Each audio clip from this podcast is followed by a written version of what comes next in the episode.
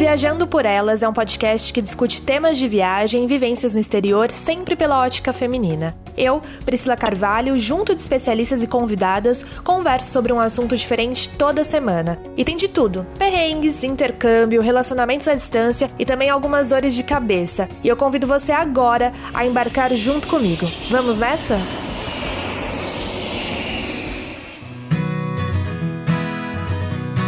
Bom, gente, eu tô aqui hoje com a Mona Legatti, que ela é viajante, e eu conheci ela nessas andanças né, da vida, encontros, mulheres viajantes, e ela me chamou muita atenção porque desde 2016 ela tá viajando, resolveu largar a carreira dela, o mundo corporativo, ela trabalhou muito tempo com marketing e aí realmente ela agora resolveu se jogar no mundão. Agora não, né, em 2016. Tudo bom, Mona? Tudo bem, e você? Tudo bom também.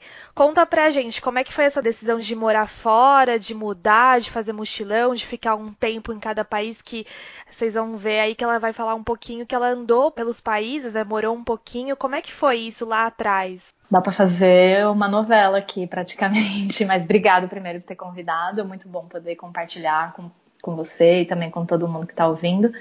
É, basicamente, né, é o seguinte, eu tive a vida corporativa como né, muita gente hoje em dia tem, muitos anos. É, eu sou publicitária de formação e sempre trabalhei na área de marketing. E a minha carreira sempre foi muito focada para a área financeira. Então, trabalhava em empresas na área de marketing, sempre, né, ou banco, enfim, área voltada para o mundo financeiro. Aí, depois de eu estar trabalhando quase que oito anos na, na mesma empresa, numa grande multinacional, uma americana.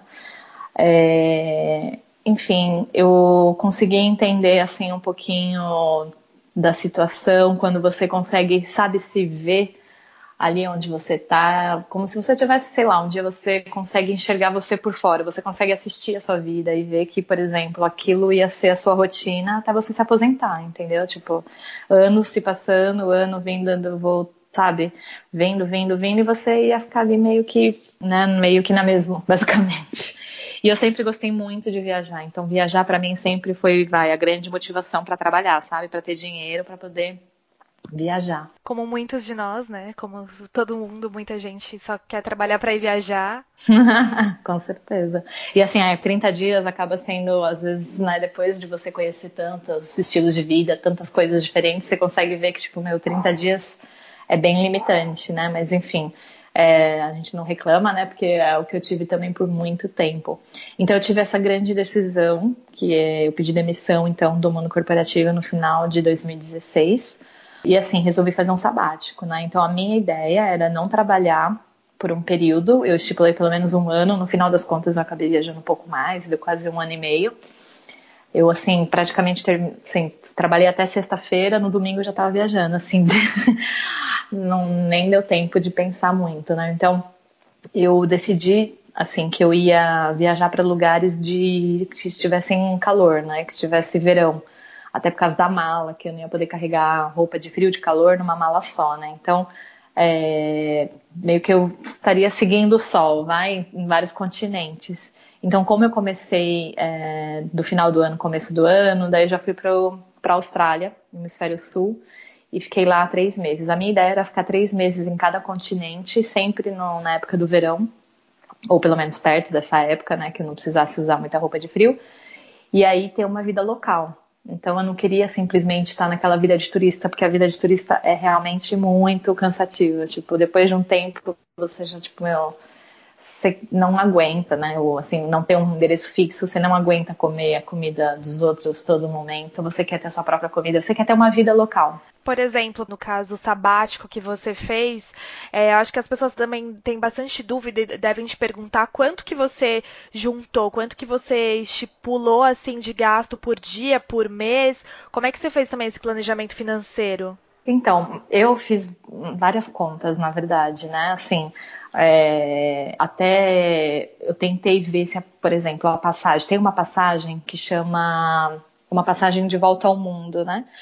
E essa passagem algumas companhias aéreas emitem. E você tem até, por exemplo, eles te dão um limite de quantos países você pode ir durante um período de um ano, entendeu? Só que é cheio de regras, porque tipo, você tem que passar por tantos continentes e você pode cada lugar que você para, mesmo para ser uma conexão, conta como uma passagem, entendeu? E eu achei que poderia valer a pena para mim. Só que eu fiz várias contas e na questão de passagem não ia valer muito a pena. Então eu emiti passagens só de ida, né? Por exemplo, eu emiti Brasil, Austrália, daí depois da Austrália eu fui para a Ásia.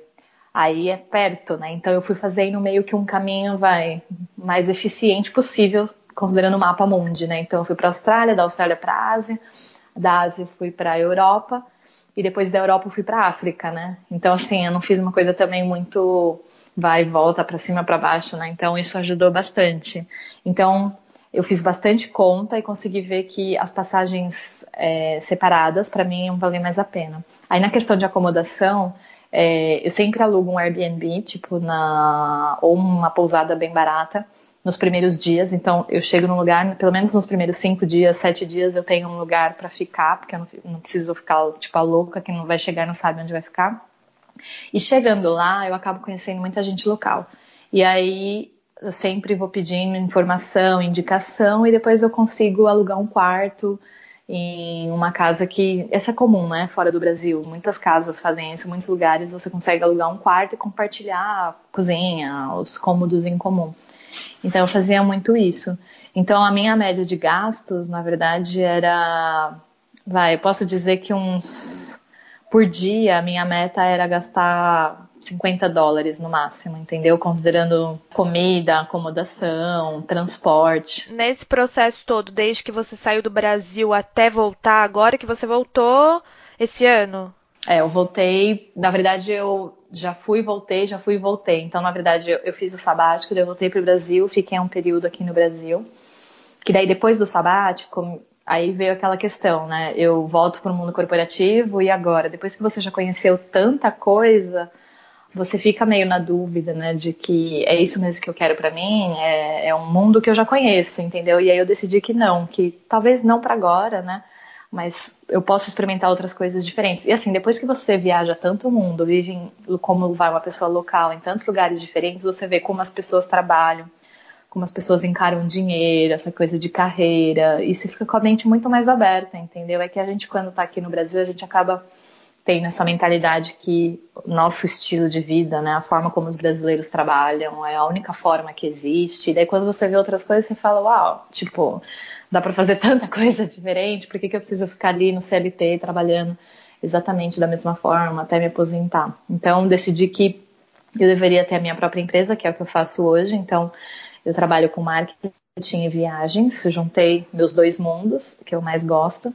E logo que eu consegui estruturar isso, daí eu saí, saí fora do Brasil por um outro período.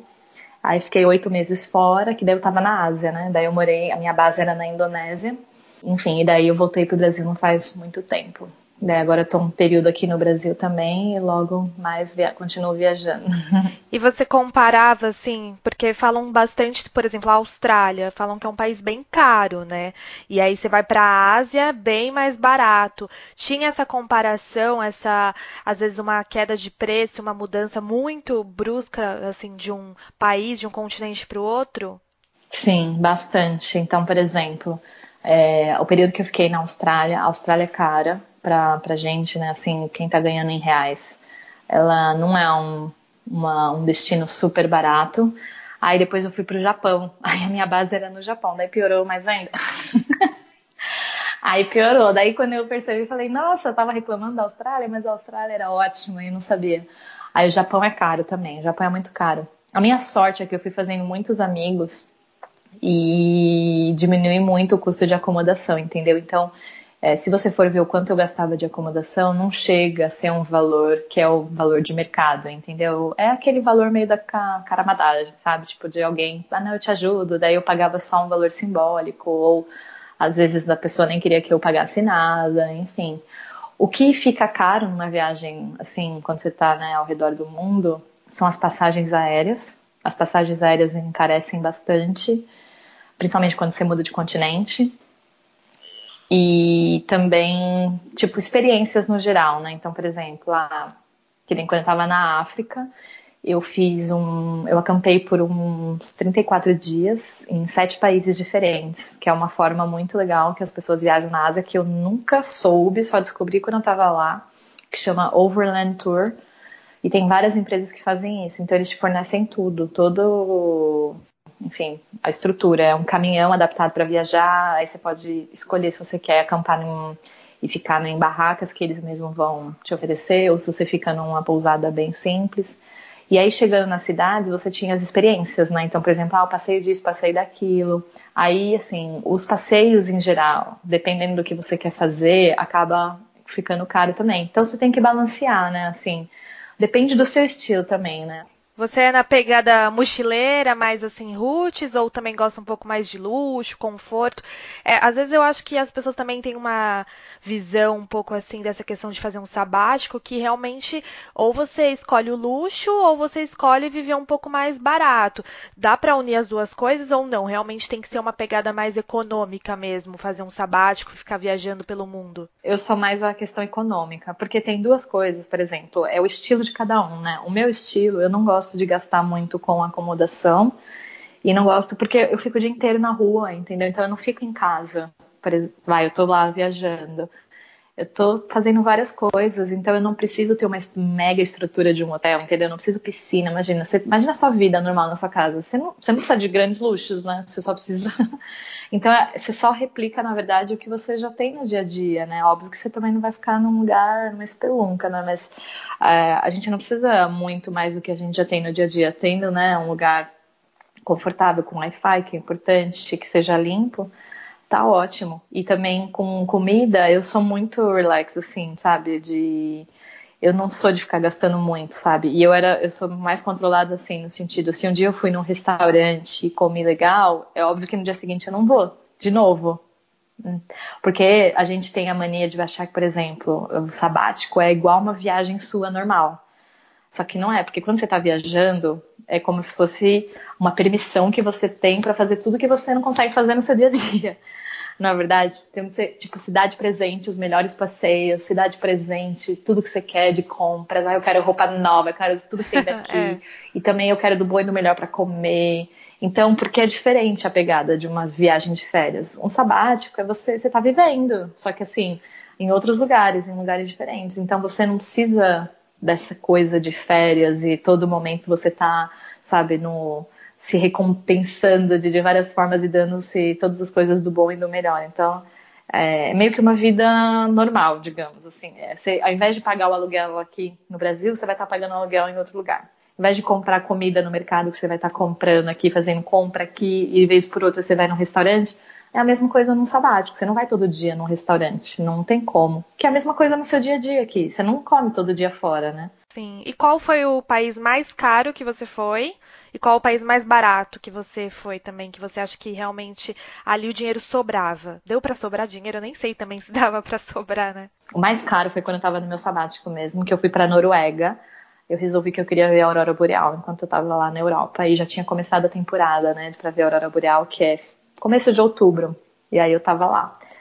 Ah, foi maravilhoso, eu vi a aurora. Nossa, foi sensacional. Assim, recomendo para todo mundo. As fotos são realmente daquele jeito? É muito melhor, na verdade, assim, o ao vivo, porque as luzes elas se mexem, parece que elas estão dançando assim no céu. É uma coisa impressionante. É assim, é um absurdo. Não dá nem para explicar, porque é tão surreal, a gente não consegue imaginar, mas é, parece que elas estão dançando assim, sabe? Você tá num nossa, num espetáculo, é maravilhoso.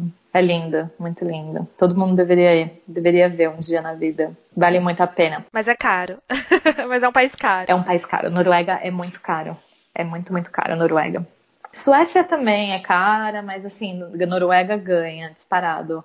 É bem caro. Então, se você tem amigos lá, nossa, são os melhores amigos que você vai ter na vida. Já arruma acomodação com os amigos, quem tá lá, enfim, ou é, enfim, dá um, faz um rolo aí. E o que eu fazia, que eu li muito também de informação na Noruega, é porque é muito caro comer em restaurante lá, é assim, absurdamente caro. Então as pessoas, muitos turistas fazem isso também. É, você vai no mercado e tem uma área lá que é tipo um buffet, sabe, self-service, que você, por quilo. E aí você tem saladas e às vezes tem alguma massa também. Então eu comia esse tipo de comida, entendeu? Eu tava num hostel lá. Tromsø é o nome da cidade, que é a cidade, melhor, uma das melhores cidades para ver a aurora boreal na Noruega. E aí no hostel eu comprava no mercado e ia comer lá no hostel. Todo mundo lá faz isso, é coisa mais normal. Compra comida no mercado e vai comer no hostel, esquenta, faz lá, entendeu? Porque não dá para você ficar comendo em restaurante todo dia. E o mais barato é na Ásia. A Ásia normalmente ela é bem mais em conta e o custo de vida é muito bom. Até por isso que eu fiquei na Indonésia agora esse período, porque o custo de vida lá é ótimo e você está muito perto de vários lugares maravilhosos, né? Mas assim, tirando Tailândia, que é barato, no sentido que é um custo é, bom pra gente, é, eu fiquei muito surpresa com o Irã, que eu fui esse ano, em maio, eu passei um mês no Irã, que foi. Dá pra gente fazer um, uma vez aqui só pra falar de Irã, porque é muita coisa e é muito impressionante o Irã. E eu fiquei abismada como é barato. É muito, muito barato. Assim, de eu ficar com dó das pessoas, entendeu? De quase falar, meu, mas, tipo, eu quero te dar mais dinheiro, porque o valor que você tá me cobrando é muito injusto. Tipo, não cobre nem, por exemplo, eu cheguei em restaurantes, tipo, maravilhosos. Fora que, assim, primeira coisa, né, que a comida do Irã é sensacional. O que, que eles comem lá? Eles comem muito arroz. arroz no almoço, almoço no, é, arroz no jantar. E eles comem muita carne, carne muito boa, carne de cordeiro, maravilhosa e muitas especiarias diferentes. Eles misturam um pouco de iogurte nas coisas que deixam um gosto muito diferente. Eles comem muito iogurte na comida. É, é uma comida assim com bastante carne e legumes assados, sabe? Umas coisas um, um, muito gostosas. e eu ia em restaurante, por exemplo, de, de uma coisa fina, né? Tipo assim, não era qualquer coisa.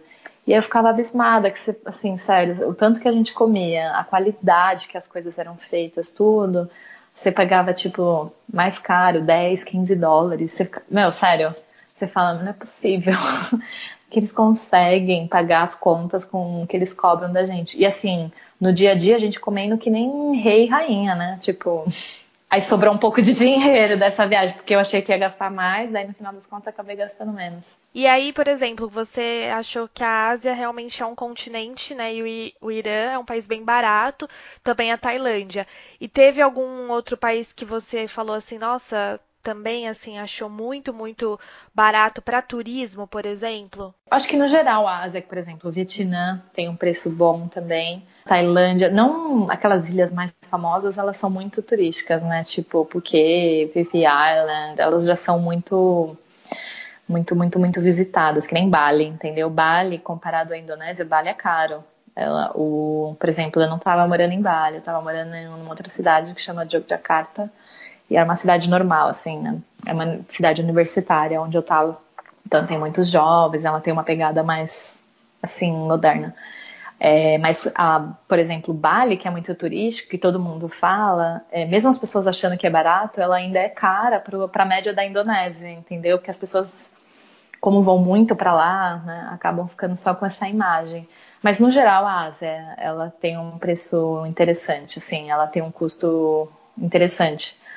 África eu achei um valor assim muito parecido, muito próximo com o que é no Brasil aqui, os valores que a gente tem do dia a dia, é muito próximo. E você, por exemplo, foi a maioria desse do seu sabático e dessas viagens você fazia sozinha? Era viagem solo ou você ia com amiga, amigo? Eu saí do Brasil sozinha, fui sozinha e assim, todo lugar, quando você tá morando num lugar é diferente de quando você tá de férias, porque quando você tem uma vida local, você está muito mais aberto a conhecer as pessoas, conhecer a cultura. Então, você acaba fazendo muito, muitas amizades locais, com pessoas locais. Isso sempre acontecia comigo. Então, assim, embora eu estava sozinha, eu nunca estava sozinha, sabe? Era muito difícil eu ter um momento sozinha, porque você sempre acaba conhecendo alguém, faz isso com outra pessoa. E durante o sabático, é, durante as viagens, dois meses uma, um mês uma amiga minha me encontrou e a gente fez um pouco da Ásia, Laos, Myanmar e Camboja. E depois um outro mês, uma outra amiga minha saiu do Brasil foi me encontrar e a gente fez Coreia, Coreia do Sul. Aí a gente fez juntas, mas o resto tava sozinha, né? E chegando lá, você faz amizades, enfim, daí você acaba tendo uma vida local. Bom, a gente estava conversando antes, eu e a Moná, né? Eu já estava meio que batendo uma, uma, fazendo uma entrevista com ela antes, tirando umas dúvidas no WhatsApp, e ela também me falou que quando ela morou na Indonésia, ela acabou indo para Maldivas. E eu acho que muita gente aqui que acompanha, que gosta de viagem e também pretende um dia viajar, ou de lua de mel, ou até mesmo sozinha, já imaginou e viu aquelas águas né, cristalinas da Maldivas, mas acha que é impossível viajar para lá. E a Mona, ela foi justamente para as Maldivas, mas de um jeito econômico. Como é que foi esse? Você decidiu assim como para lá do nada e você preparou o bolso? Foi econômico mesmo ou não? Não é uma viagem acessível para os meros mortais como nós? Primeiro eu fiz uma pesquisa para ver que órgão que eu poderia vender, tô brincando. não, vamos já, que eu não né? precisava, tô brincando. Na verdade, assim, é, estando lá na Ásia, eu meio que ouvi falar que, por exemplo, ah, existe uma outra versão das Maldivas que não são os resorts. Daí eu fiquei meio assim, tipo, nossa, mas será? Tipo, quase ninguém fala, né? Ninguém fala que foi para Maldivas e ficou pagou barato, né? Todo mundo vai para Maldivas e fica lá naqueles resorts maravilhosos e é o que a gente vê de foto, né, por aí. Enfim, aí eu ouvi mais ou menos isso, daí eu falei, vou pesquisar. Aí eu comecei a pesquisar, pesquisar, aí eu comecei a juntar, né, um quebra-cabeça na minha, na minha mente, e eu falei, eu acho que eu já consegui entender o que, que é esse jogo, né, o que, que é essa Maldivas versão barata. E aí eu me planejei. Então, como eu estava na Ásia, eu também descobri que existem voos low cost, né, que são aquelas companhias aéreas mais baratas mesmo. E existia voo direto para Maldivas, por exemplo, de Kuala Lumpur é quatro horas até Maldivas. E eu estava do lado de Kuala Lumpur. Kuala Lumpur é duas horas de, da Indonésia, é muito próximo. E aí eu pesquisando, já achei o voo que eu queria. É, aí já vem outra questão, porque eu ia com uma amiga minha, né? A gente comprou a passagem juntas, tudo lindo, maravilhoso. Daí, um dia, uns dias antes da viagem, ela teve que cancelar. Aí já foi um outro rebuliço, porque eu não fiquei meio na dúvida se eu viajava, se eu não viajava, porque assim, é, eu nunca teria comprado uma passagem para Maldivas sozinha, por exemplo, eu por conta própria, ah, vou para Maldivas, vou sozinha mesmo, porque assim, aquela questão que a gente tem na cabeça que Maldivas é só para casal, lua de mel, e eu falo, meu, o que, que eu vou fazer na Maldivas, entendeu? Aí quando eu tinha a minha amiga que também tava querendo ir, ela comprou a ideia, aí pelo menos ia ser legal, entendeu? que a gente tá junto, enfim, ia ser diferente. Aí quando ela falou que não ia, daí meio que assim, eu fiquei perdida total. Fiquei, eu cheguei a pensar em que eu não, que eu não ia, que eu falei, imagina, eu não vou para Maldivas, eu nunca quis ir para Maldivas sozinha, lá, lá, lá. A sorte é que eu decidi ir. Foi realmente aquela questão. Eu tive que aceitar a minha companhia. Eu não tava. Eu, sério, eu fiquei alguns três dias assim, tipo, não é possível, não é possível, eu não vou, eu não vou, eu não vou. Mesmo já viajando sozinha antes, você tava. Mesmo viajando sozinha antes. É porque a Maldivas, o que acontece? ela é muito injustiçada, né, por várias questões. Primeiro, que essa questão que as pessoas acham que é só para rico e milionário, e segundo, que as pessoas têm na cabeça que ela só funciona para casais e viagem de lua de mel. Então existe uma limitação muito grande do que a gente sabe de Maldivas. E graças a Deus hoje eu posso falar assim com muita confiança e posso falar com muito conhecimento de causa que não tem nada a ver, entendeu? Tipo, é uma mentalidade que a mídia e que as agências de viagem acabam passando para as pessoas que a gente acaba ficando meio preso a esses, a esses formatos, entendeu? Por isso que eu fiquei com tanta dúvida e cheguei a pensar, vou cancelar, não tem nada a ver ir para Maldivas, né? Ainda bem que eu fui, né? Eu aceitei né, o desafio de ir sozinha para Maldivas. Eu falei, não, eu vou. É, enfim, já fiz tanta coisa na minha vida, por que, que eu não vou sozinha, né? Para Maldivas. Aí, quando eu tava lá, depois que eu tive toda a experiência, gente, foi a melhor coisa que eu fiz, a melhor decisão, porque não tem nada a ver essa questão que a gente tem, essa mentalidade nossa de que Maldivas é só para rico ou que Maldivas é só para casal. Não tem, não tem nada a ver. Você vê tantas pessoas jovens lá, tantas pessoas, famílias com filhos também. Pra você ter uma ideia, eu fiz um roteiro com uma agência local lá, que inclusive eles são muito bacanas e eles são super comprometidos assim com essa questão de uma experiência autêntica e verdadeira para os turistas. E o grupo que eles me colocaram, todas as pessoas que estavam participando eram todas pessoas viajando sozinhas. É, então eu fiquei muito impressionada, porque não é essa imagem que a gente tem. Então, só você estando lá para você realmente confirmar que, tipo, gente, as pessoas estão perdendo esse paraíso maravilhoso porque elas têm esse bloqueio mental e essa, essa limitação que a mídia e que as pessoas ficam colocando na cabeça, entendeu? E hoje, assim, posso falar, com, recomendo Maldivas para todo mundo. E mesmo que você tá sozinho, tá solteiro, não faz a menor diferença, entendeu? É, Maldivas é bom, é maravilhoso, é perfeito de qualquer jeito. E aí que também vem muito essa questão, entendeu? De a gente meio que projeta as coisas muito na nossa mente, né? Tipo, aquele momento perfeito da vida, você vai para tal lugar, ou aquele momento você quer tá em tal destino. Não tem isso, porque se você for esperar um momento perfeito, meu, a vida vai te levar, entendeu? Que era, na verdade, o que eu estava acontecendo, né, no meu mundo corporativo ali. A minha vida estava no automático e você não percebe isso.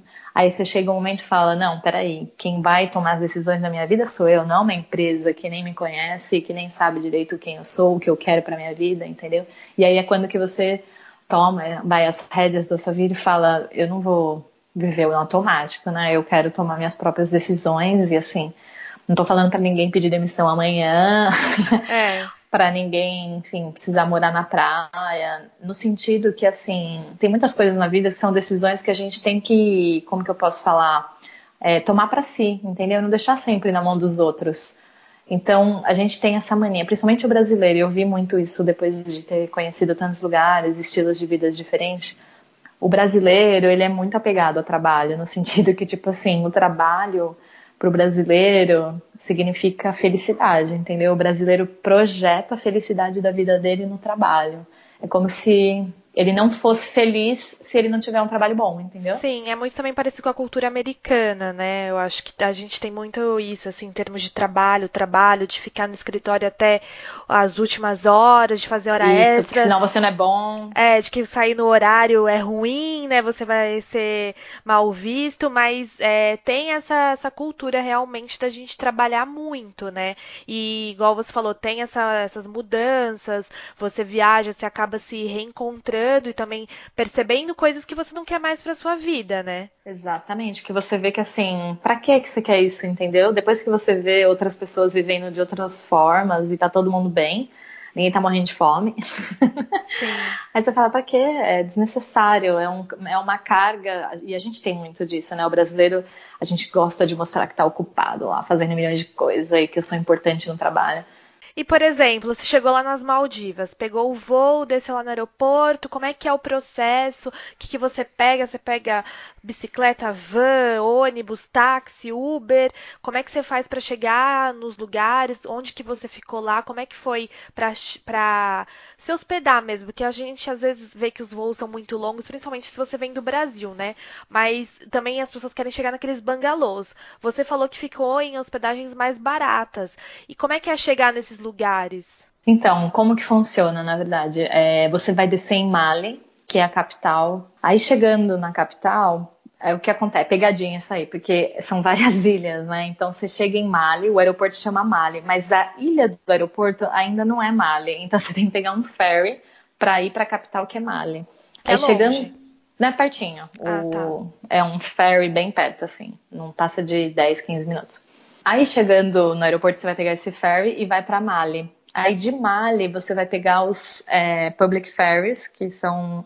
É como se fossem linhas de ônibus, só que assim, como eles são ilhas, tudo é lá é ilha, é como se a linha de ônibus dele fosse barco, né? Então é um ferry, né? Então é, você vai pegar ele e vai para as ilhas. Ele tem várias rotas, indo para várias ilhas diferentes, saindo ali da capital de Mali.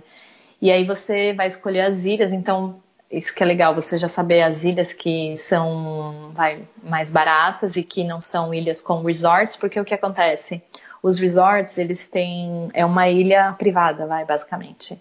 Então, você, se você não está hospedado no resort, você não pode chegar lá na ilha entendeu? Ah, tá. Então, se você quer uma hospedagem barata, você tem que ir para a ilha certa. Você tem que descobrir qual ilha que tem as hospedagens que tem a vida local, onde as pessoas moram mesmo. Sim. As pessoas locais, porque as pessoas precisam morar em algum lugar, né? Então, é, também existem pessoas nas Maldivas. Existem pessoas nas Maldivas. Existe uma população, enfim, não são só os funcionários de resorts que existem lá. Os bangalôs, né? Porque todo mundo acha que só acha que só tem os bangalôs, as pessoas dos bangalôs, os turistas e acabou, né? Exatamente. Então, existe uma vida local, existem ilhas onde as pessoas realmente moram. E aí nessas ilhas onde eles moram, existem as opções de acomodação mais barata, que são pousadas, guest houses que eles gostam de falar, que por exemplo, o proprietário vai lá e ele tipo tem a casa dele e aí ele constrói uma área que é mais um hotelzinho, entendeu? E ele mora nos fundos e daí ele tem lá uma, um serviço para turista,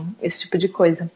Então, seu objetivo é chegar nessas ilhas, onde tem essas, essa vida local e onde você vai poder encontrar os hotéis mais baratos. Aí chegando lá, aí enfim, seja uma ilha maravilhosa, né? Aí você pode, enfim, deitar e rolar. Se você quiser dormir na areia lá para descansar, ou se você quiser nadar, fazer snorkeling. E daí tem as agências também que vão oferecer passeios e tem vários passeios diferentes assim para você fazer outras ilhas no mesmo dia, ver o pôr do sol, nadar com tubarão, nadar com golfinho, com a raia, e parasailing, que é aquele balão que você sabe, é, é, tipo um barco e daí você fica preso lá em cima no balão e você vai andando. Eu fiz esse passeio também, foi bem legal.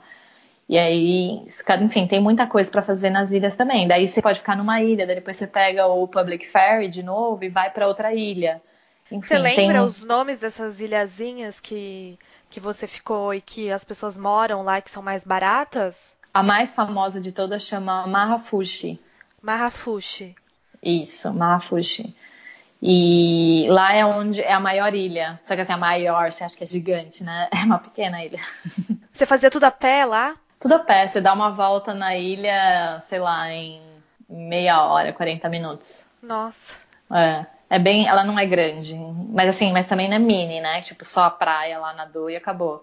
Então tem os hotéis, tem, enfim, as acomodações, esse tipo de coisa. E de lá você faz os passeios, entendeu? Aí no outro dia você pode ir para uma outra ilha, enfim, você pode fazer um bate volta, ou você leva suas coisas e vai dormir em outra ilha, entendeu? Tem várias opções. Entendi. E, e vale muito a pena, né?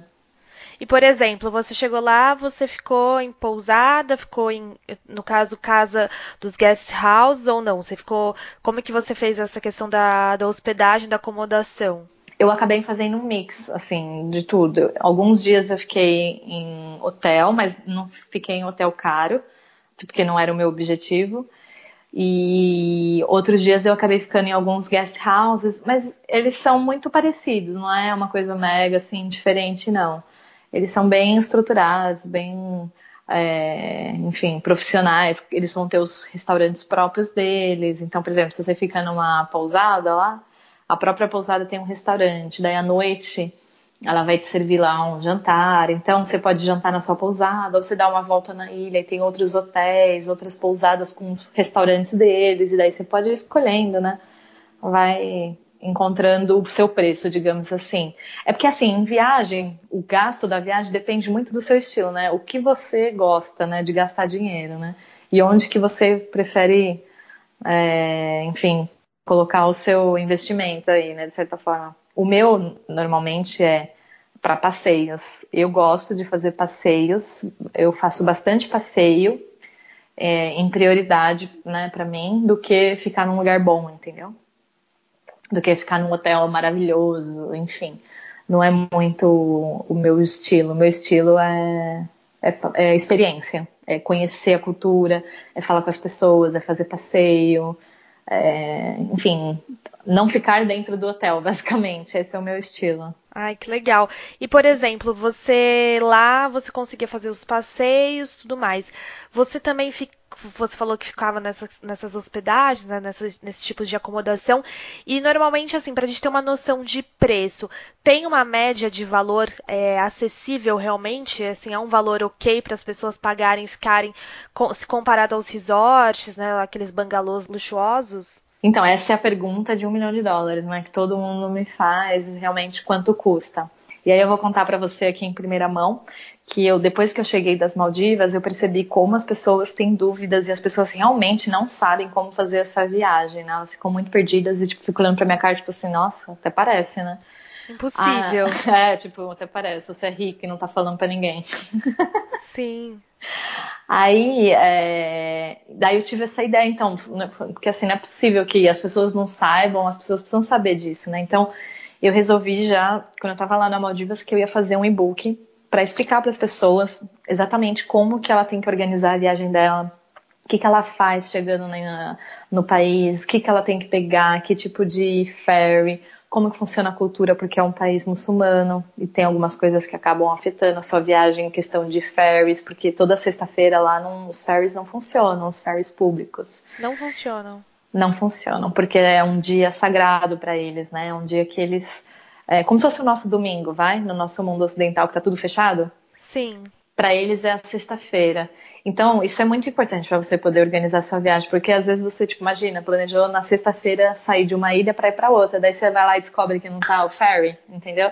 Então, eu tô colocando todas essas dicas no e-book, como você organizar a sua viagem, e também exatamente quanto custa é, cada coisa, o que, que você deve considerar, né?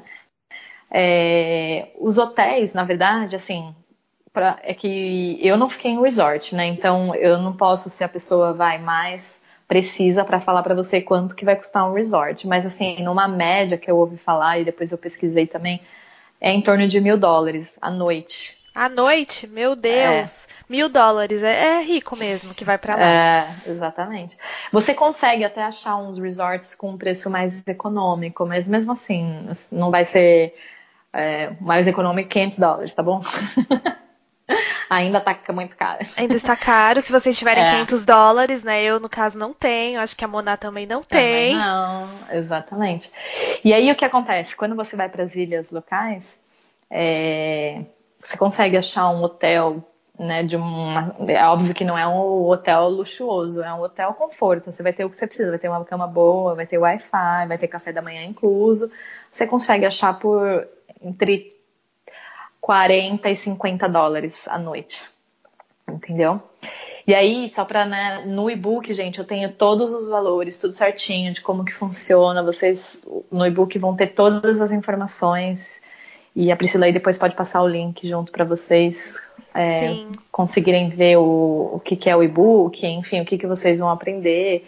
E é bem legal porque assim, eu consegui também negociar um super presente aí para todo mundo. Então, a mesma agência local que eu fiz lá aquele roteiro que eu comentei para você que tinha as pessoas sozinhas viajando, essa agência é uma agência bem bacana que chama Secret Paradise, lá das Maldivas.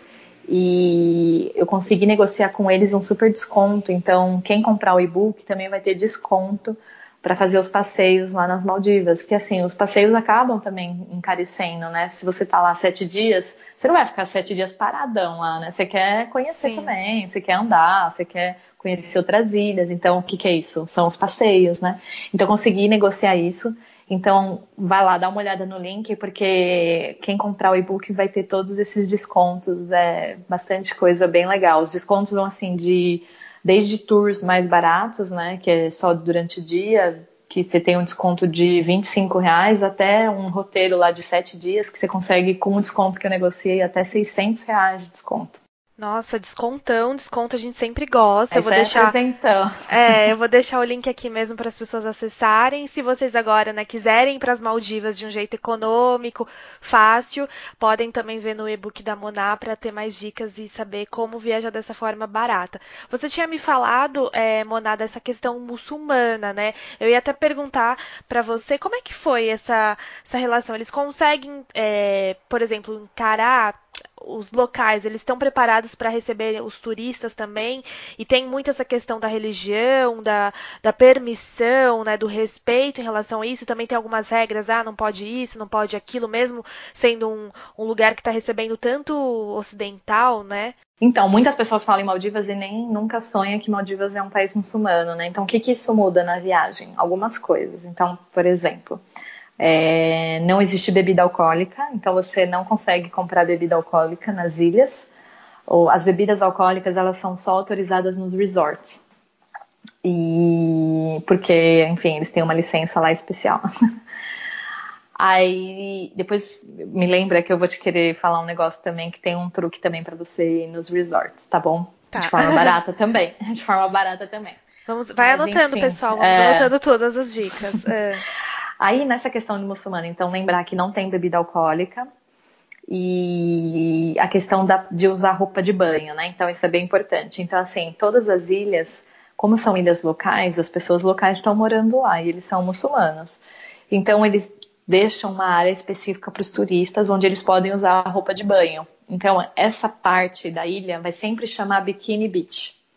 Então, quem é turista, quando chega na ilha, já vai procurar por Bikini Beach, que é lá nessa área onde você pode usar roupa de banho e você pode entrar na praia, como a gente faz normalmente. Fora dessa área, aí você não pode usar roupa de banho. Se você, tipo assim, ficou muito maravilhado e quer entrar na água de qualquer jeito, entra, só que entra de roupa, entendeu? Eu vi muita gente de roupa. Mas de roupa como se fosse legging, essas roupas de mergulho? É, por exemplo, eu fiz um passeio numa ilha. Bur burkini, né? Lembrei agora. É burkini que fala às vezes, né? Dependendo é. de alguma região que você põe, assim. Acho que no, no Egito, é, uma amiga minha viu, assim, para você usar um burkini em Dubai também. Mas eles entram de roupa no mar. É, as, eles, com a roupa que eles estão no corpo, eles entram no mar, entendeu? Tipo, não tem muita separação, assim, de ter uma roupa especial. Eu não cheguei a ver eles terem uma roupa específica. Mas, por exemplo, falando de turista é, teve um dia que eu fiz um, um, passeio numa ilha lá local e de repente tinha umas arraias muito perto da praia. Só que essa área onde as arraias estavam não era Bikini Beach. Então eu não podia estar de biquíni. Então o vestido que eu tava mesmo, eu entrei na água, entendeu? E foi tranquilo tranquilo. A única questão é não tira. é, não tira não o tira biquíni. o vestido. É, não é, tira o vestido, vestido, né? O biquíni, é, o biquíni não vai tirar de qualquer... Pensar, é. é, o biquíni não tire de forma alguma, mas o vestido não tire para ficar de biquíni, pronto. Exato. Então, assim, a recomendação deles é, né, para mulheres é não tá com roupa extremamente curta e provocante, né, fora da Bikini Beach. Mas é nada que você vai achar uma coisa super mega exótica, né? É que também, como eu estava na Indonésia antes, eu já estava vivendo no mundo muçulmano, então para mim foi tipo muito normal, entendeu? Mas assim, quando você chega num país muçulmano, os primeiros dias você fica meio assim, nossa, toda vez que quando eles vão lá tem a reza deles que fica tocando na cidade, eles você ouve no alto-falante, entendeu? Eles rezando. Aí você acha o máximo, né? Você fala, nossa, começa a gravar vídeo para pegar o som do, da reza. é diferente. É uma coisa que a gente não está acostumado, por isso que é diferente, entendeu? Mas assim, como eu já estava na Indonésia, eu não, não vi, assim, para mim foi muito natural, entendeu? Mas assim, eles são muito mais, é, como que eu posso falar? É, eles levam muito essa questão da religião, entendeu? Muito a sério. A sério, né? Não é uma coisa, ah, bagunçada ou no caso um pouco ocidental, né? Isso, isso mesmo. Porque, por exemplo, é, a gente sabe, né, que tem muita gente que fala que é de uma religião, mas a pessoa nem sabe, né, o que, que é exatamente o que, que ela, o que, que representa aquilo. Eles não. Quem é muçulmano, eles são eles têm muito fervor, assim, pelo que eles acreditam, mas eles são muito legais, são muito bacanas. Assim, é ótimo, é uma ótima oportunidade, na verdade, para você aprender a lidar com a diferença, entendeu? E você vê como eles vivem, como que é a vida deles. É muito legal. Eu, eu sou suspeita, né, para falar. e você sentiu uma. Mesmo eles, no caso dessa questão da religião, que, igual você falou, isso eu achei legal. Até você falar deles serem bem. deles levarem a sério, né? Porque aqui, acho que no Brasil, em alguns países ocidentais, às vezes as pessoas. Ah, eu sou católica, eu sou, não sei, evangélica, enfim. Espírita, mas não praticante. Essa questão do muçulmano, eles realmente, né, levam a sério mesmo, praticam e tudo mais. E você também sentiu essa questão de acolher, assim, as pessoas pessoas, deles serem abertos aos turistas, né, as pessoas que estão visitando lá, ou ainda um pouco mais fechado? É uma, é uma cultura muito diferente, assim, da nossa? Eles não são, não são fechados, não. Eles são muito simpáticos, eles são. Eles gostam dessa questão de que você tem interesse, entendeu? Na cultura deles.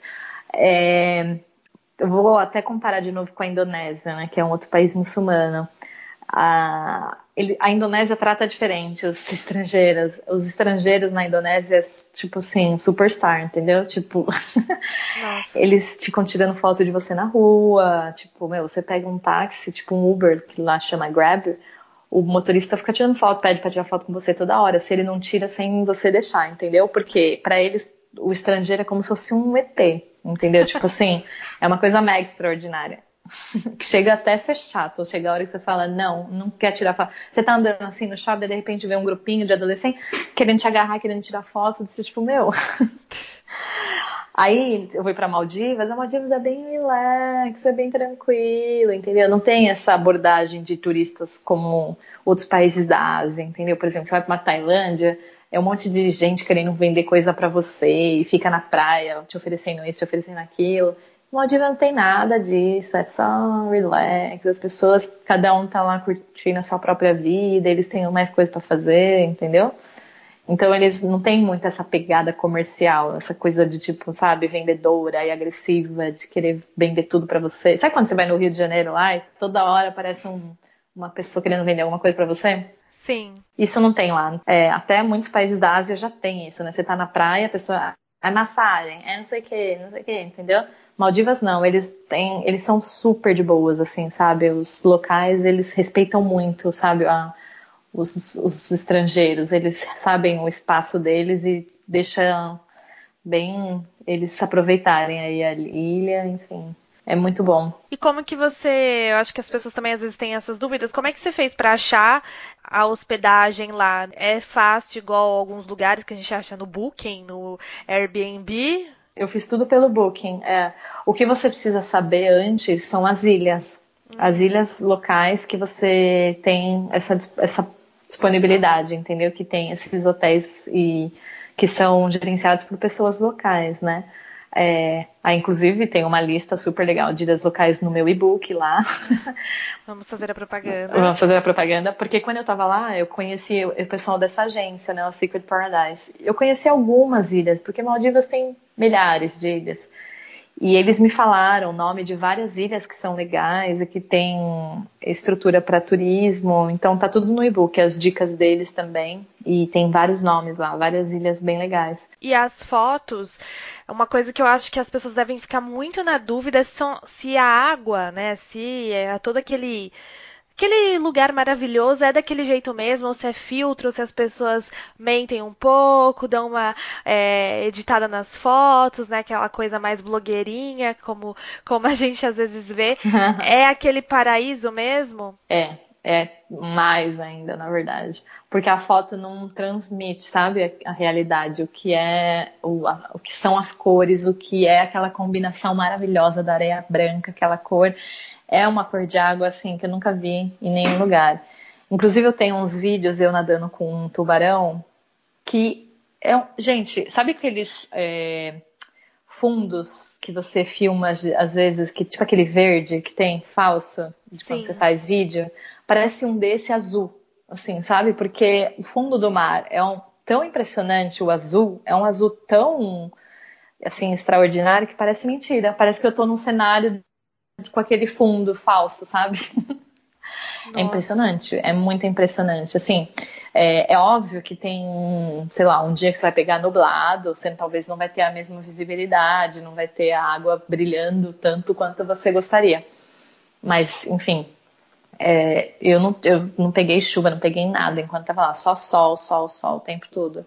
E é, assim, é muito mais além do que você vê nas fotos, não tem nem como explicar. É, e assim, a sensação de você mergulhar, eu mergulhei também, eu fiz um mergulho lá. Fiz um mergulho e fiz vários snorkelings, né? Vários, vários dias que eu fiz snorkeling. E você, assim, é sensacional, assim, é uma vida marítima que você dificilmente vê em, assim, combinado num lugar só, sabe? Entendi. E, por exemplo, acho que as pessoas também têm dúvida, a gente pode amarrar essa questão das Maldivas e também falar dessa do, do seu sabático que você fez, que eu acho que vale a pena. Por exemplo, as pessoas acho que tem muita Óbvio que a gente está falando de uma parcela também da população que muitas vezes acho que infelizmente nunca vai conseguir fazer isso ou viajar, né, para o exterior e tudo mais. Mas algumas pessoas que têm mais essa questão de é, um emprego melhor, né, que podem se dar também a questão do luxo ou depois de muitos anos trabalhando poder fazer isso. É, quais são as dicas que você dá também, incluindo, né, a gente pode falar um pouco também mais das Maldivas, que é bem legal, mas, por exemplo, da pessoa se planejar mesmo financeiramente. Quando você foi fazer o seu sabático, você se planejou quanto tempo antes? Você tinha mais ou menos, ah, vou, não vou, mas você guardava dinheiro de qualquer forma, ou não, tal data eu vou, e aí começou a se programar. Como que é essa questão de planejamento financeiro para as pessoas que, ah, quem sabe um dia eu vou, assim. Porque eu acho que as pessoas também têm um certo. uma visão muito diferente, assim, né? E é talvez até mesmo, como posso falar, endeusada ou até mesmo romantizada do que é o sabático. Mas eu acho que envolve muito essa questão de planejamento financeiro e também de descobertas, né? De você se conhecer, talvez ser uma pessoa melhor, mas também você não pode ir sem planejamento. É, planejamento é muito importante. E assim, como eu comentei para você, um sabático não é uma viagem normal, não é? Você não faz o que você faz numa viagem num sabático. Você não vai comer fora todo dia, você não vai gastar tudo que você tem, entendeu? Você não vai ficar em hotel muito bom todos os dias, você vai viver normal, entendeu? Então, o custo que você já tem no seu dia a dia de comida, de mercado, essas coisas, de transporte, de você se mover localmente onde você mora e de moradia, então, digamos que assim, você vai gastar esse valor em outro lugar, entendeu? Aí o segredo é você conseguir balancear esse valor e ele não ser tão diferente, talvez, você ser muito discrepante, entendeu? Tipo, você tá aqui no Brasil gastando, faz a conta, quanto que você gasta com essas três categorias, que é comida, é, acomodação e transporte. Não digo passagem aérea, tá? Eu digo transporte, assim, da cidade que você mora. Tipo, o que, que você gasta se você tem um carro? Você gasta quanto de gasolina? Ou se você pega metrô, ônibus, quanto que você gasta por mês disso? Coloca no lápis quanto você gasta. Aí, esse valor, ele é fixo. Você vai gastar aqui no Brasil ou você vai gastar em outro lugar. Entendeu? Então, não é uma conta, como que eu posso falar? Não é um número novo na sua vida. Você já tem esse gasto hoje no Brasil. Você só está transferindo ele de lugar, né? Ao invés de ser aqui no Brasil, vai ser em outro lugar. Aí o resto que vem a questão de planejamento financeiro, né? Porque daí vai envolver passagem aérea, compras de passagem aérea e passeios, né? O que você vai querer ter, ter de experiência. Então, mesmo, por exemplo, no meu sabático, eu, eu, estava morando nesses países e em alguns momentos eu meio que eu tirei férias, vai, eu viajei, entendeu? Mas não foram, não era o tempo todo. Eu, por exemplo, eu estava na Ásia, minha base era o Japão.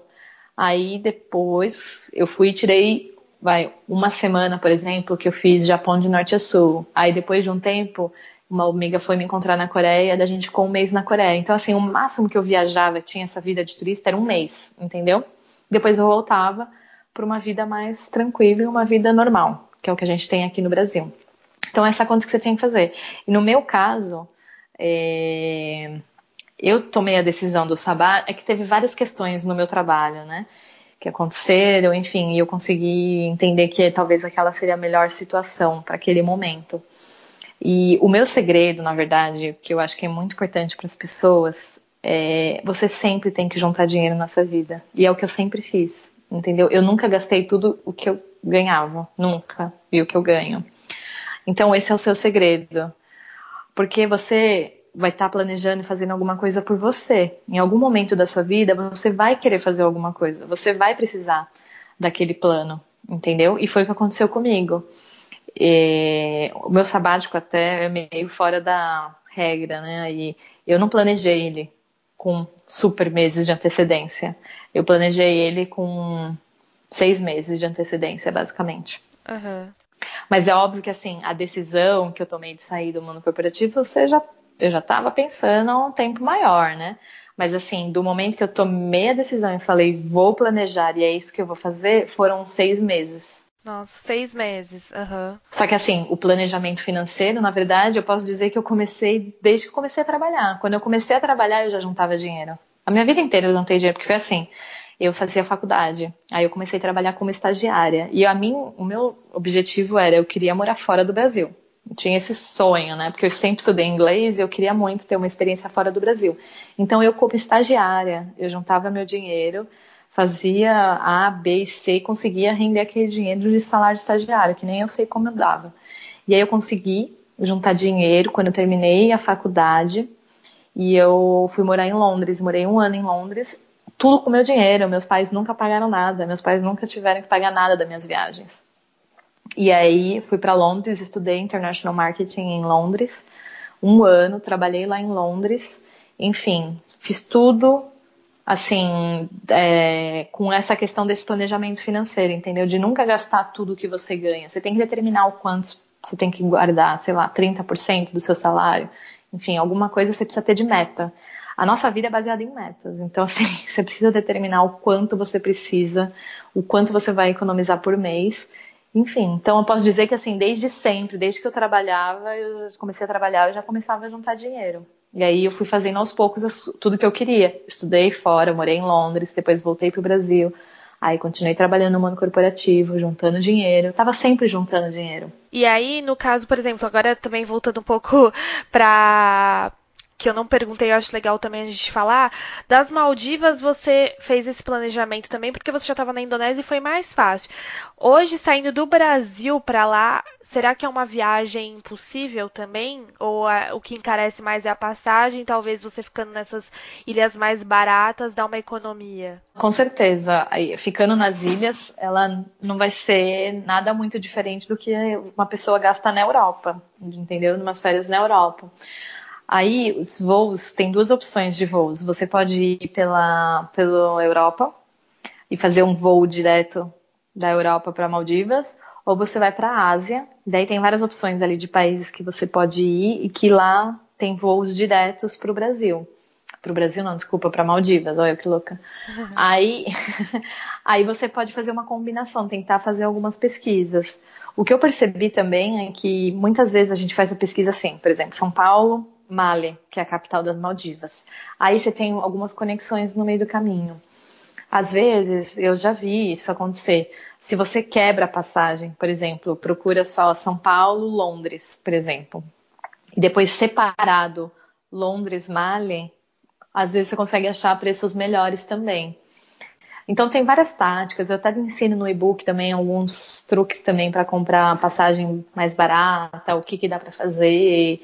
É porque, assim, depois de alguns anos eu fui me tornando especialista nisso, né? Sim, sim. Então, alguns desses meus truques, alguns não, né? Todos eles eu coloquei no e-book, então também, junto do e-book das Maldivas, vai ter um bônus que é, é todo as dicas de como viajar barato, como organizar uma viagem barata. E quantos dias você recomenda lá? Você ficou quantos dias? Eu fiquei 10 dias e eu recomendo pelo menos uma semana, porque assim, é um esforço para você ir até lá, né? Porque não é você ir aqui no Nordeste, né? É diferente, você tá pegando um voo um pouco mais longo, então você ir longe assim para ficar pouco tempo, é... não compensa, eu acho. Pelo menos uma semana, uma semana é interessante.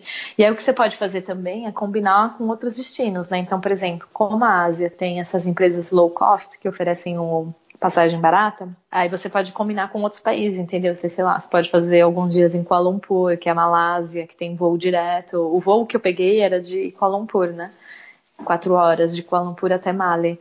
Então você pode combinar, conhece Singapura, sei lá, Indonésia, tem alguns países que têm essas conexões, entendeu? Com Mali. E que também está no e-book, por sinal. e aí, por exemplo, você também. Você aconselha uma pessoa a fazer você falou da Malásia, mas, por exemplo, ah, eu vou. Tenho um mês de férias, vou é, mochilar pela Ásia ou ficar uns dias lá das minhas férias. Talvez um, um roteiro legal seria fazer o quê? Indonésia, Maldivas, Malásia, ou ficar só mais na Indonésia, nas Maldivas, ou Tailândia também, ou às vezes fica muita coisa para conhecer em um mês, por exemplo. Se você tem um mês, dá para conhecer mais que um lugar. Então, por exemplo, eu ficaria um tempo na Maldivas, pelo menos uma semana, dez dias nas Maldivas e depois conhecer outros lugares. Daí dá para você combinar. É que depende do que você quer, né? Se você quer praia, ou se você quer mais cidade, ou se você está procurando mais uma coisa mais interiorana, enfim. Depende do seu estilo, né? Mas, por exemplo, você pode combinar com a Indonésia, você pode combinar com o Vietnã, dá para combinar com é... Singapura, por exemplo. Se você é fã de cidade, Singapura é excelente. você fica ali nas Maldivas, que é praia, praia e aí vai para Singapura, que é o mundo high-tech, entendeu? Que é lindo e que é, enfim, que é cidade pura. Tem que saber também o que você quer, né, para conhecer. É... E se você quer praia, praia, tem muitos mais lugares de praia também. Filipinas é sensacional de praia. Vamos falar agora um pouco da, das Maldivas, depois das Filipinas. Você achou lugares seguros para ir sozinha? Sim, sim, é bem tranquilo. Eu já tinha ouvido falar também das Filipinas que era um pouco perigoso, que determinadas regiões era essa questão de violência mesmo. Você sentiu isso? Não, não chegou, não cheguei a sentir não. E eu fui para um, Filipinas já faz um tempo. Foi em, acho que 2014 fui. E foi tranquilo? Foi bem tranquilo, muito tranquilo. É porque assim, você tem que fazer uma pesquisa antes para as ilhas que você quer conhecer, né? É, sempre vai ter aquelas ilhas mais turistonas, né? Que tá ali, o pessoal se concentra ali mais. E tem as outras que você descobre e que você vê que tem um, uma pegada um pouco mais low profile, não é tão turistona assim. É, depende muito do seu estilo. Se você quiser, por exemplo, Boracay é uma ilha super famosa na, nas Filipinas que eu não fui, porque tanta gente falando que era super, super turístico que eu falei, ah, fui para outras ilhas, entendeu? Então depende muito do que você quer. Se você quer ficar num. Tem uma galera que gosta, né, do, do burburinho, que quer ficar onde tem balada, onde tem restaurante top, onde tem coisas para fazer. E tem gente que quer, pelo amor de Deus, quer o sossego, quer Fugir das pessoas. Fugir das pessoas. Então depende do seu estilo. Se você quer, tem gente que gosta do burburinho, tem gente que gosta dessa bagunça, mas tem gente que não pode nem ver, né? Então tem de tudo. Todos os lugares vão ter ilhas diferentes e perfis diferentes. Então por isso que é legal você dar uma pesquisada para você não para você escolher uma coisa que faz sentido para você, né? Assim, não necessariamente o que os outros estão falando, mas pensando no seu estilo. Você gosta de, tipo, ficar ali no pé na areia, o dia inteiro sem movimento ao seu redor? Ou você gosta de ter um restaurante, de ter à noite lugar para sair, a feirinha que todo mundo quer? E, ah, é, e agora eu lembrei que você tinha falado antes que você ia dar a dica do, das bebidas. Dos resorts das bebidas, é, duas coisas. Então, como que funciona nas Maldivas? Bebida alcoólica só nos resorts, que você pode é, beber, né? Tem bebida alcoólica. Só que aí você vai falar, mas menina, o resort é muito caro. Você não falou que custa muito caro? Custa muito caro. Aí tem o um segredo, né? Que muita gente também não sabe. Muitos dos resorts é, têm o day use que eles falam, que você pode pagar pelo dia e você usa toda a estrutura do resort, tudo que eles têm lá, então as piscinas, o restaurante, enfim. E aí você vai pagar esse valor e você vai, enfim, passar o dia inteiro lá. Aí o que é bom é esses, né, esse pacotão que os resorts fazem, na verdade, é pro visitante, né? Você vai ser um visitante, na verdade. Você só não vai ter uma caminha lá, mas você pode andar no resort, fazer o que os outros estão fazendo também. Aí vai incluir o almoço, é, vai incluir um café da tarde e o mais legal, normalmente quase todos eles vão te oferecer é, open bar. Ah. É, então isso foi muito legal, porque daí o que, que eu fiz? Um dos, eu tava em Marrafushi, né, que é aquela ilha principal. Aí de lá eu peguei um barco e reservei com uma das agências lá, dos, dos hotéisinhos. Eu falei que eu queria passar um dia no resort. Eles têm vários resorts ao redor. Eles, sério, eles vão te dar um menu assim, parece de restaurante, com todos os resorts, quanto que custa. Você consegue achar resort de todos os níveis, assim, um pouco mais barato, um pouco mais caro. E aí você passa o dia lá, entendeu? E você tem a experiência do resort, o que é um resort nas Maldivas. Basicamente é isso. Sem estar tá pagando o preço que realmente é, né? Porque você só tá ali visitando. E o bacana é que você, como visitante, você tem open bar. Então você vai até onde você aguenta. Passar o dia inteiro na praia e, enfim, comendo e bebendo o que você quiser. Nossa. E aí, por exemplo, varia dos mais é, preços possíveis e imagináveis. Sei lá, desde tem algum por 100 dólares ou já tô querendo muito? Tem, tem. Os mais baratinhos são. Você consegue achar 65 dólares, você já acha resort. E os mais caros você consegue por é, 120, 130 dólares. Ah, nossa, eu achava que era que você ia me falar que, sei lá, era 300, 400 Não. dólares. É um preço até que acessível para os bolsos de quem quer gastar um pouquinho mais. Isso, exatamente. E é um dia diferente, né? Que, enfim, você tá tá ali dentro de um resort você pode usufruir toda a estrutura deles. É, é muito legal. E o bacana é que assim, você tá lá pagando cento e poucos dólares e o cara do teu lado tá pagando mil dólares, entendeu? O mesmo cara, tipo, a mesma praia, o mesmo tudo que você tá comendo, enfim, vocês estão dividindo a mesma coisa, só que cada um tá pagando um valor. A diferença é que ele vai ter o quarto, né? E você gostou? Você acha que vale a pena? Curtiu? Eu curti, eu achei legal. O resort, eu achei bem, bem bacana. Só que assim, o resort, ele é completamente diferente de você estar numa ilha que tem vida local.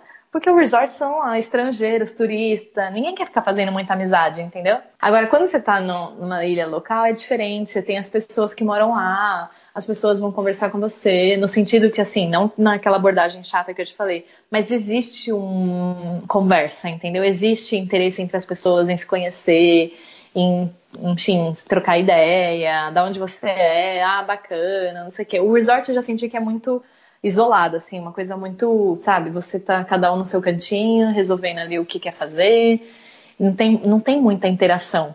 E eu acabei ficando com dó, na verdade, também dessas pessoas que ficam no resort, porque quem vai para Maldivas e fica só em resort, ele não, não, enfim, é difícil falar, né, que ele foi para Maldivas, porque ele não foi para Maldivas, né? Ele foi para um resort, ele ficou lá dentro não saiu daquela ilha ali. E assim, o legal de você ficar numa ilha local é que você pode fazer vários passeios e pode conhecer várias ilhas. O resort, assim. É só tem... isso, é só aquilo. É né? aquela ilha. É aquela ilha ali. E o que você, máximo que você pode fazer são os tours que aquele hotel vai te oferecer. Então ele já vai ter um, meio que um menu pronto ali das ilhas ou lugares que eles vão oferecer passeio. E óbvio que um passeio do resort vai ser mais caro do que se você fizer um passeio lá numa ilha local, entendeu? Tem tudo isso que você tem que levar em consideração, né? Que, enfim, eu descobri que você indo para essas ilhas, a sua viagem é muito mais autêntica e muito mais verdadeira. Você consegue realmente saber o que é Maldivas do que você ficando no resort. Então, assim, eu gostei da experiência do resort, achei sensacional por um dia. Mais que um dia, eu já achei que ia ser demais, assim, entendeu? Acho que seria muito muito do mesmo, entendeu? E uma coisa muito limitada, que te limita muito ali do que é aquela experiência. Entendi. Como um todo, eu digo, de conhecer o país, enfim. Que quando você fica no resort, enfim, você não, é não tem muito essa né? visão. É, você não tem muito uma visão do que, que é realmente, como que são as pessoas, o que, que as pessoas fazem. É aquela vida do resort. Mas assim, não condeno ninguém, tem gente que ama ficar em resort. Eu acho sensacional. Se você quer e é isso que você gosta, eu já acho que o meu perfil não. Enfim. São tipos de turismo, né? São diferentes. Tem gente cada que gosta, um tem estilo, né? É... É, cada um tem o estilo. Eu achei legal para passar um dia, mas assim, como experiência achei legal. Não precisaria mais que um dia.